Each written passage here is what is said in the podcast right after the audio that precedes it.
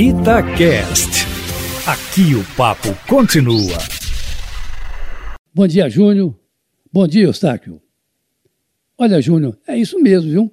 Por mais que desminta, como disse no domingo, de cima de uma caminhonete que não vai negociar nada, numa referência aí ao Congresso Nacional, na verdade, o presidente Jair Bolsonaro foi colocado de vez contra a parede e há mais de uma semana promove intensa articulação com lideranças e vice-lideranças na Câmara dos Deputados, em busca de dois objetivos fundamentais para a governabilidade.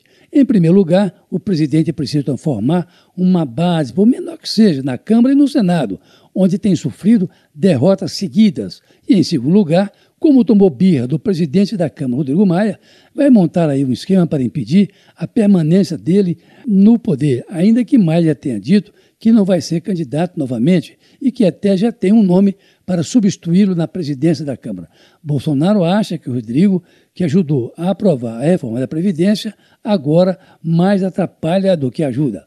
Mas com isso, o presidente reassume a velha política do toma lá da cá, que ele tanto condenou na campanha eleitoral de 2018 e que o levou à vitória.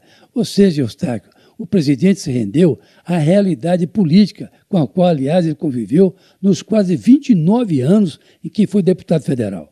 De forma que, se Bolsonaro joga uma imagem para fora, como essa de que não vai negociar nada, internamente ele se rende ao pragmatismo da política.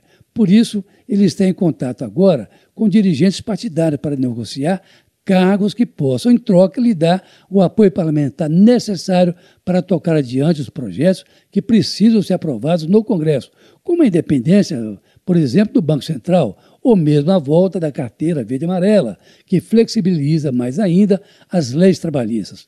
Olha, Júnior, Bolsonaro está oferecendo o Fundo Nacional de Desenvolvimento Econômico ao PP e o da FUNAS, o Fundo Nacional da Saúde, ao PSD, além de postos de segundo e terceiro escalões nas capitais.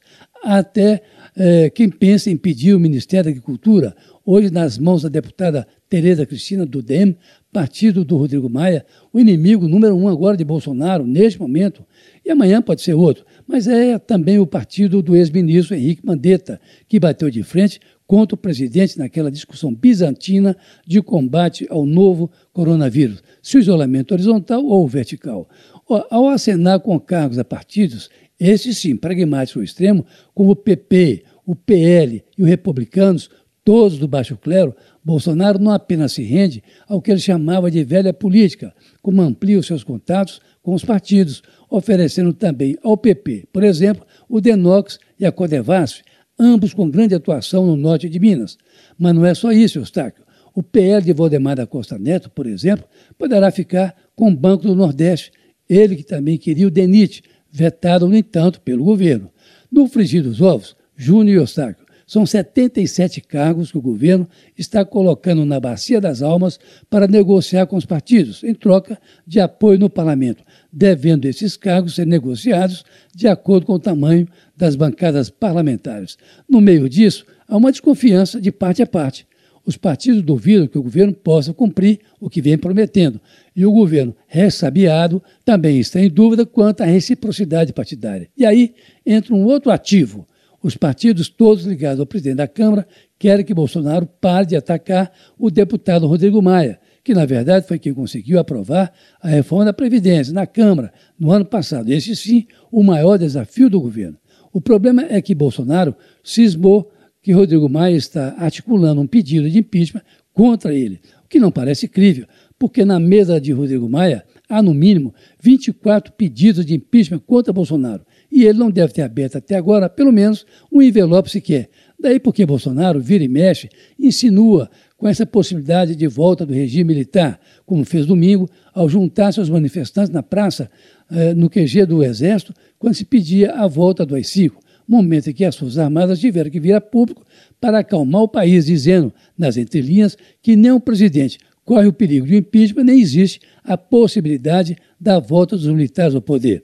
A despeito de Bolsonaro querer mais um general no seu ministério, o general de brigada Pazuello, como segundo no Ministério da Saúde. Em suma, é tempo de intensa articulação partidária no Congresso Nacional. Melhor assim do que a movimentação de rua que, por si mesmas, cria um ambiente de intranquilidade política no país. Olha, você que me escuta, me ouça. Fique em casa e, se sair, use máscara. Carlos Denberg, para a Rádio Tatiaia.